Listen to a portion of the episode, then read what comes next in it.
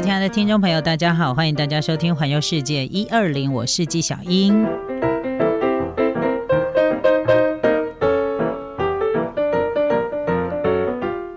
旅行这件事情呢，最有趣的地方就是你可以看到一个完全不一样的人生风景。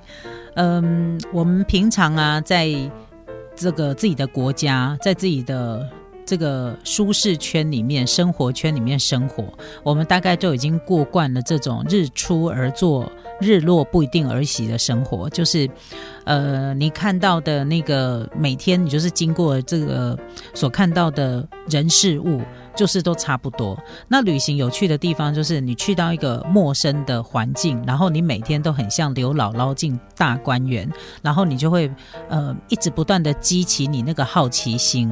那你就会觉得说，我很想要知道说，诶，住在这边的人，他们每天他们是怎样的生活？好，比如说住在这个渔村的人呐，或者是比较接近海边的人，他是怎样的生活？住在山上的人怎样的生活？住在都市的人是怎样的生活？住在乡下的人？是怎样是怎样的生活？我觉得它有趣的地方，是因为可以在短短的时间里面浓缩，看到一些平常我们在生活当中看不到跟感受不到的事情。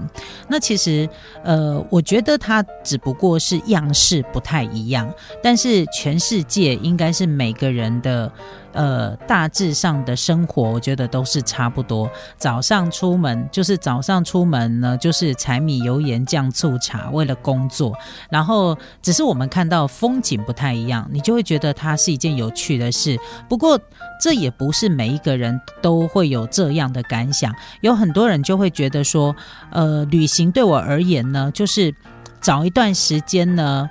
放下工作，放下放下家庭，然后放下你可能每天每天一直不断 repeat，然后不断重复的一些事情，然后让自己放空，然后静下来。所以有很多人去旅行的时候，他去旅行了五天七天回来，你问他说你去了哪里？他说哦，我去了日本。你去了哪里？哦，我去了美国，我去了澳洲。然后你问他说，哎，有什么东西？呃，你去了澳洲或去了美国，去了日本，你觉得你在这一趟旅程当中，你觉得最有趣？的地方是什么？你嗯，印象最深刻的是什么？他可能也说不上来，他就觉得，哎，那就导游带着我，导游带着我说，哦，今天六点半，六点半起床，七点去吃饭，然后七点半，七点半上车，然后上车以后去了哪些地方？其实他也不是太有印象，就是。牙休对白，你知道吗？有一类的人是这样，那有一类的人是仔细记录的那一种，就是我我我行程拿到了，然后呢，我去过了什么地方哦，我来这个地方经过了这个行程之后，我可能会拍照啊，或录音啊、录影啊，去做一些留念哈，就做一些记录。有的人是这样，然后人家记录是为了要留下。美好的回忆，有的人的记录是为了要看看这个旅行社啊，他的行程有没有按照他给我的那个 schedule 走。如果没有照我这个 schedule 走，哇，我回来我要到那个旅行品保协会去，去去申诉这样。哎，有一类的人真的是这样，我真的有遇到这样的人，就是他会仔细的去盘点说，哎，他有没有照那个那个旅行社给的行程行程这样走？其实我自己本身不是旅行社的业者，我我真的也想要帮他们说一句话，就是说，因为旅旅游的行程啊，它会受到天气、受到交通工具，甚至于是人。的影响，有时候呢，我们排好的行程，它不一定真的可以这样子一二三四五六七八的走下来。所以有时候你会发现说，哎，当没有办法照着 schedule 走的时候，好，比如说好，比如说你要你去赏雪好了，好，到韩国、日本，然后甚至于到欧洲你要去赏雪，可是你知道你要去滑雪场啊，它并不是一个每天都营业的地方。你会觉得冬天呢，为什么没有每天都营业？它暴风雪，雪太大。那个滑雪场没有营业啊，所以它就会受到天气的影响。那如果旅行社刚好安排你今天就要去滑雪场，可是问题是它就满天那个就暴风雪，没有人一去就要快快被风吹走了，这样被风雪吹走了，你有可能会冷死，要不然被雪打死，那你还要还要去那个还要硬要去参加这个行程嘛？他当然一定会做一些适度的调整，就说：哎，那我们是不是把呃这个后天就是后天或大后天的行程把它排到今天？那我们明天看那个暴风雪的情况，也许明天或后天那个呃天气的状况。稳定了，那我们再来走这个行程。这个调动，我觉得基本上是可以的。但是有些消费者就会觉得说，不行，你就没有办法照 schedule 走，这样我就要申诉你这样。所以这是我自己有遇到的，这个跟团的时候遇到一些消费者这样的行为，我也是觉得蛮无奈的。我就说，其实。人与人之间呢，虽然你是付钱，付钱不一定是大爷，因为呢，旅行社啊、服务业啊，其实他们也是非常的辛苦，他们也希望可以把每一个旅客照顾好啊。他也不是那种，尤其是旅行这种东西哈。他也不是被打的自己该行李呢啊，就是说，他如果把你服务好，你下次要旅行的时候，你可能还会再找他，对不对？所以我觉得大家要互相啦，好不好？有一些有一些时候，真的不要把自己的脑筋就是搞得那么死，这样哈，我觉得这样也是蛮蛮不好的一件事。好，那所以呢，提到了旅行呢，呃，应该每个人内心里面有非常非常多自己的一套旅行经，哈，就是说，呃，你你的旅行，你可能是走什么样的方式的？你是跟团的、自由行的，或你可能比较喜欢去欧洲，有的人喜欢去美洲，那有的人可能喜欢去日本，喜欢去韩国人喜欢去东南亚，哈，那每一个人都会有他自己喜欢走的一个旅行方式。像我自己本身，我就是比较喜欢自由行。那我最常去的地方，就是我常常在节目里面讲说我要制霸全日本哈，甚至我还想说以后我想要去日本养老，就是老了以后我可能去他的那个乡下 long stay 这样子，我觉得那个对我而言是一个很美好的一个生活这样。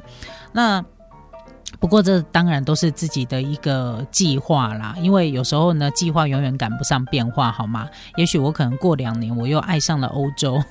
爱上了德国，那也很难说哈。反正总而言之呢，目前我的旅行的计划大概就是日本的自由行，然后。我甚至于，你如果说要到欧洲啊或美洲啊其他的国家去呢，其实我也喜欢用双腿走路。对我真的是对很爱我的双腿，这样就是因为自由行其实就是你的交通大概有绝大部分都必须靠你的脚力。这样虽然很多人看到我都觉得我不像是一个很能走的人，但是姐还是蛮能走的，好不好？不过最近这一两年呢，就疫情的关系，没有办法常常去训练，我也是很担心自己的脚力有没有退化，好不好？好，那呃，今天我要来介绍的就是呢，到日本去玩，我相信一定很多人非常非常的期待哈，因为台湾一年有四百多万人次哈。之前了哈，之前疫情之前，我们平均就是四百多万人次到日本去旅行，不管是跟团或自由行哈，所以或者是出差哈，总共有四百多万人次这样。那日本的这个旅行，我相信大家到现在你想到你都还是如数家珍，你还是相当相当的期待。可是日本其实跟台湾一样，都是属于礼仪之都。台湾人很有礼貌，其实日本人也非常有礼貌，只是日本人的礼貌有时候会让我们觉得好像有一。点点对台湾人来说会有一点点就是生疏哦，就是太过头了哦，这样。那呃，在日本啊，他们的礼貌呢，不仅仅只是在。人与人之间的应对进退，他们在各种不同的场合，其实有不同的礼貌，必须要遵守。然后呢，最常发生一些尴尬的情况，然后也跟旅客最有关系的，我觉得应该就是跟吃饭有关系。你知道他们吃饭也是很有礼貌的，他们就是这个，不管你不管你在家里，你在外面有没有，然后。呃，他们要吃饭的时候有一些美美嘎嘎哈，比如说我们看日剧的时候，你最常看到就是说，哦，家里面要开动，你要开动之前呢，一定要那个双手合十，然后拍一下，然后就会讲伊达达基玛斯。对不对？就是我开动喽。那其实这个伊达达基马斯，它其实也是一个呃礼貌的礼貌的一个象征，就是代表着这对做饭或对煮准备的人的一种呃，就是对准备的人的一种谢意。好，所以呢，你就会说，哎，你就会发现他们好像呃，不管是他他是在外面用餐哦，然后或者在家里面。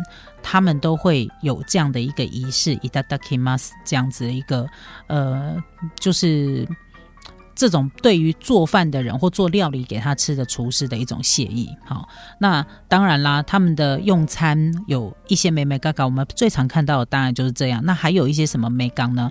对于旅客来说，当我们到日本去旅行的时候，你到居酒屋啊，到那个呃餐厅啊，let's do 啊，就是到餐厅里面去用餐的时候，其实日本有非常多那种约定俗成的习惯。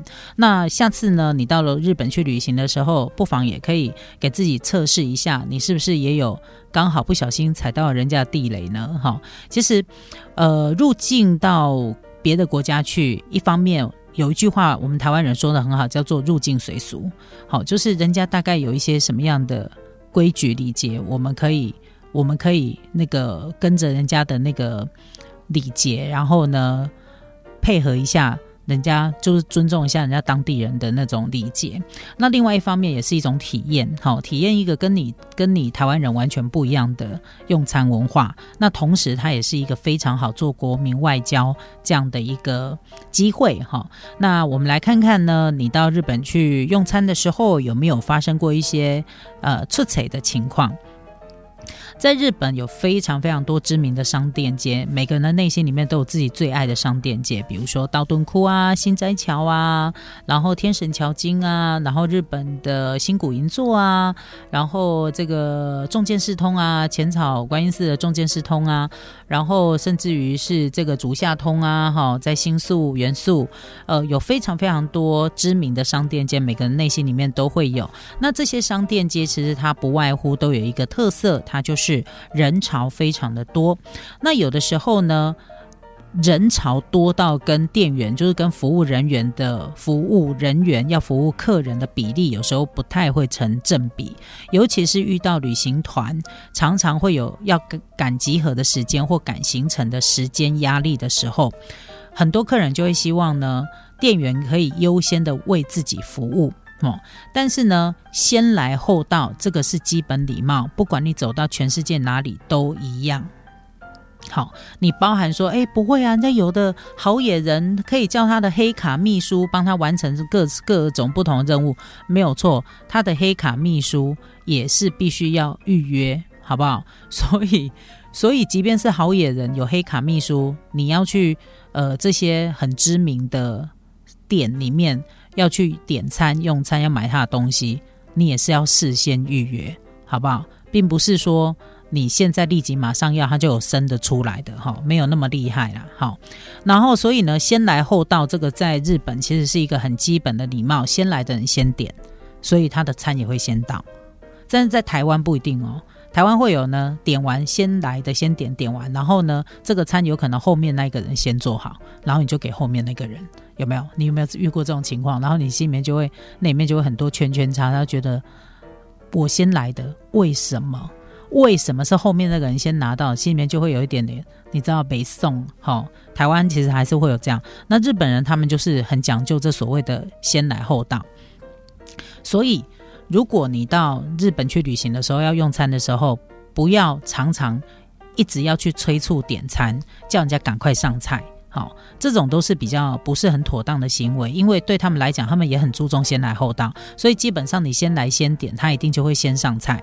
好，然后再来就是有的旅客也常常在店员在帮别桌的旅客或别桌的那个客人点餐的时候会插嘴，然后会会拉人家要问这样子，其实这个也都是一种很不尊重的行为，在日本是打妹，就是最好不要有这样的一个行为。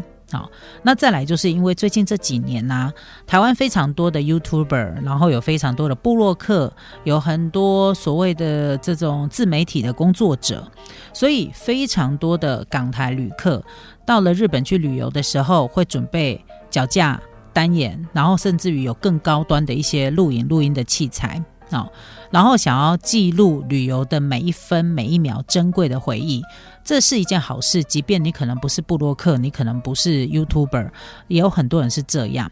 可是呢，呃，日本人非常的注重隐私。其实我觉得不只是日本人，你到别的国家去也是一样，每个人都很注重自己的隐私。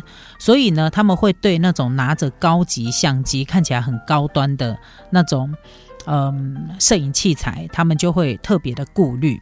所以呢，当你进入到一个餐厅里面，突然拿起单眼相机拍摄的时候，诶，这个店家通常都会怀疑说，你可能是记者啊，或者是你有什么商业目的。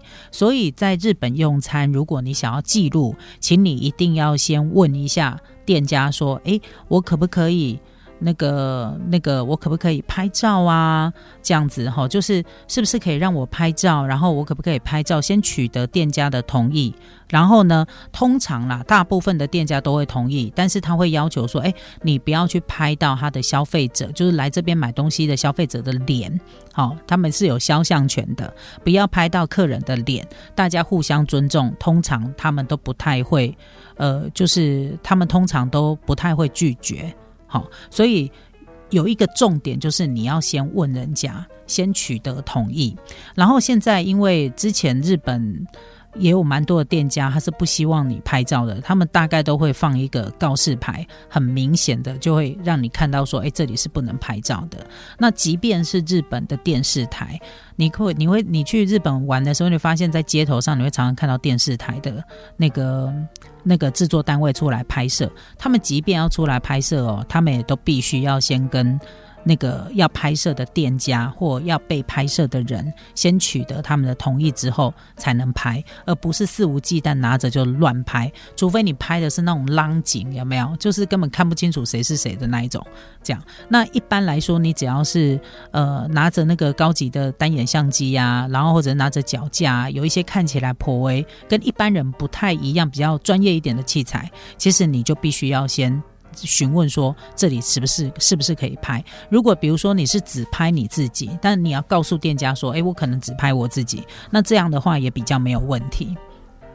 好，所以有一个重点就是尊重人家，就是一定要先问，那这样子通常都比较不会有问题。这样了解吗？